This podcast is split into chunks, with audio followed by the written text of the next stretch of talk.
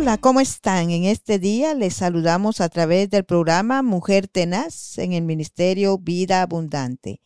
Qué privilegio tan grande de poderles saludar nuevamente.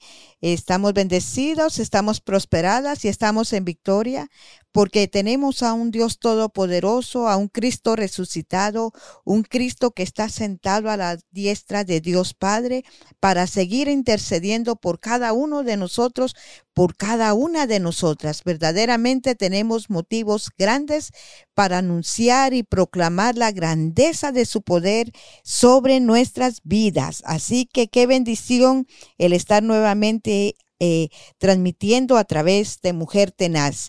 Eh, seguimos hablando, la vez pasada nos quedamos eh, en el personaje de Jacob y sabemos que el Jacob, su nombre significa usurpador, pero hay cosas que tenemos que aprender porque no son de bendición. él era gemelo, era su hermano Esaú y él era el menor, ¿verdad? Uno era amado por el padre y el otro era amado por Rebeca, la mamá. Así que cada uno de, eh, eh, de ellos tenían un amor especial por cada uno de ellos, pero yo me pongo a pensar y ahora también la pongo a pensar a usted, ¿por qué Rebeca se inclinaba con Jacob? Este, sabe de que Jacob peleó en el vientre para ser el primogénito y aparte de eso, eh, ella recibió palabra de que el menor iba a ser mayor que el mayor, iba a ser de mayor bendición, ¿verdad? Entonces yo pienso que ella tenía esa revelación y de alguna otra manera, como madre, como sierva de Dios, quería ayudar también al, al, plan y al propósito de Dios sobre la vida de Jacob. Pero eh, se adelantó tal vez a los hechos y vemos que Jacob tuvo que huir, decíamos que huyó para con Labán, su tío, y él busca la, bendición del Padre. Eh, yo me ponía a pensar por qué era tan importante la bendición que él anhelaba, ¿verdad? Esa bendición de ser el primogénito. Muchas veces nosotros tenemos la oportunidad de recibir bendición, pero nos vamos y ya no recibimos la bendición de nuestro Padre. Así que el hijo debe de procurar siempre ser bendecido por su papá, por el Padre espiritual por el Padre terrenal, que son dos bendiciones que lo marca en el libro de Efesios eh, para nosotros como hijos de Dios y como hijos terrenales también. Así que vamos a leer en el libro de Génesis 27 y vamos a estar leyendo acerca de cuando Jacob le dice a su hijo que se acerque. Y le dijo Isaac su padre, acércate ahora y bésame, hijo mío. Y Jacob se acercó y le besó. Y olió Isaac el olor de sus vestidos y le bendijo, diciendo, mira el olor de mi hijo como el olor del campo que Jehová ha bendecido.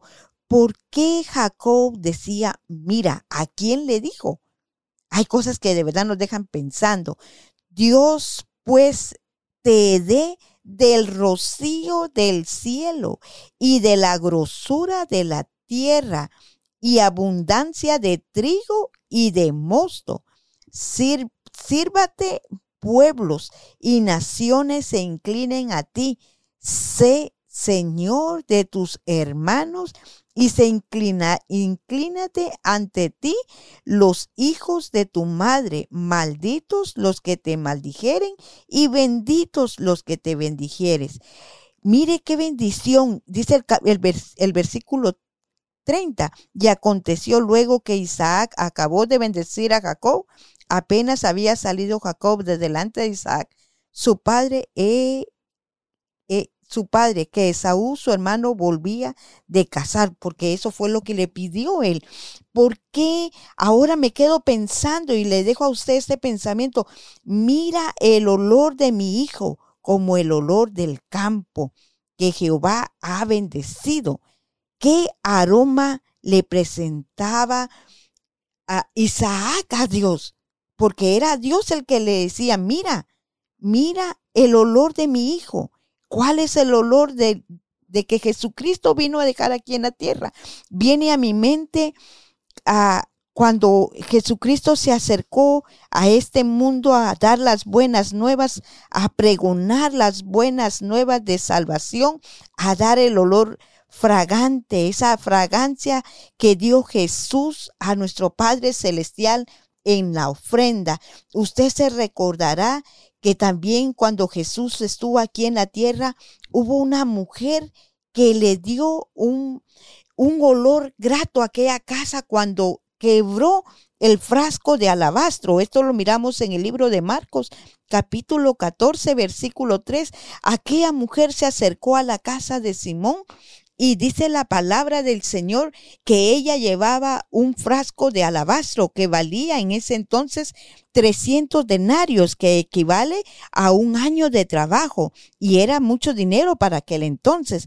Y esta mujer se le acerca a Jesús y llena la casa del aroma de la loción de ese nardo puro.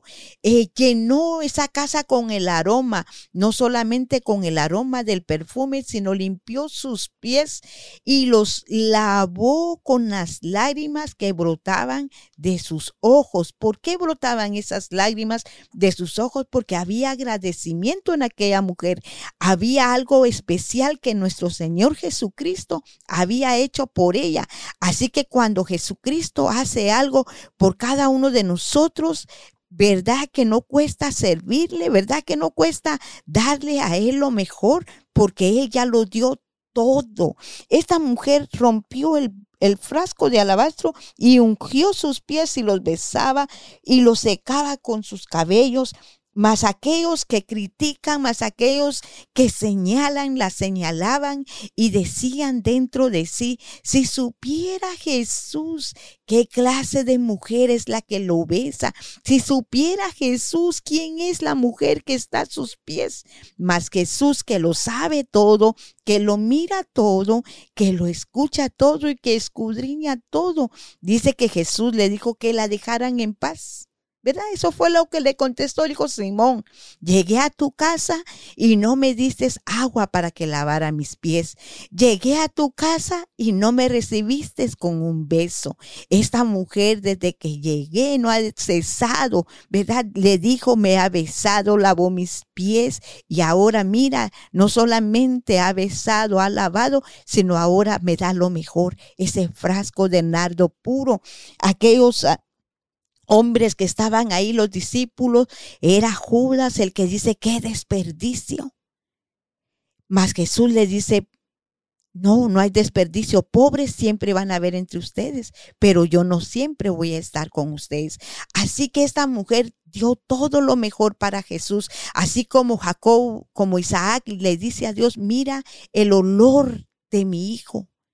Ahora Jesús es el olor fragante, es la ofrenda que Él dio para nuestro Padre Celestial, para salvarnos y perdonarnos de toda iniquidad. Y también el apóstol Pablo dice que nosotros debemos ser ese olor grato, ese olor que, que que sea agradable para el Señor Jesucristo, como nosotros emanamos también un olor grato en adoración, en el servicio, el aroma de, de, que debe de salir de nosotros con nuestra forma de hablar, con nuestra forma de conducirnos a través de la vida. Recordar que Jesucristo dio lo mejor él fue la ofrenda agradable y perfecta para nuestro Padre Celestial. Así que como Jacob procuró siempre obtener la primogenitura, nosotros también procuremos alcanzar nuestro anhelo, nuestra meta, la corona de la vida eterna, esa corona bendita, esa corona que anhelamos. Jacob se esmeró tanto por alcanzar esa bendición que Esaú no la valoró, que Esaú tal vez la pasó desapercibido, tal vez pensó, bueno, aunque yo se lo dé de palabra, no importa porque de todas maneras yo soy el mayor, pero hay cosas que nosotros decimos con nuestra boca y a veces quedamos enlazados porque el poder está en nuestra boca. Jacob es un hombre que nos enseña mucho. A través de la palabra del Señor podemos ver que Jesucristo es el que vino por salvar a personas como Jacob que éramos tramposos que éramos mentirosos, que éramos cualquier cosa que, que podamos ser en esta vida, mas sin embargo Jesucristo murió una sola vez y para siempre. Él hizo ya el sacrificio en la cruz del Calvario y quiere perdonar, quiere restaurar vidas, quiere salvar vidas para que gocen de la vida eterna, para que gocen de la bendición que emana del nombre poderoso de nuestro Señor Jesucristo. Somos olor grato, olor fragante para el Señor. Así que el, Señor nos bendice con ese rocío de la mañana y dice con lo mejor de la grosura de la tierra, esa abundancia de trigo y de mosto que no va a faltar para aquellos que se acercan a Jesucristo y que lo reconocen como su único y suficiente Salvador.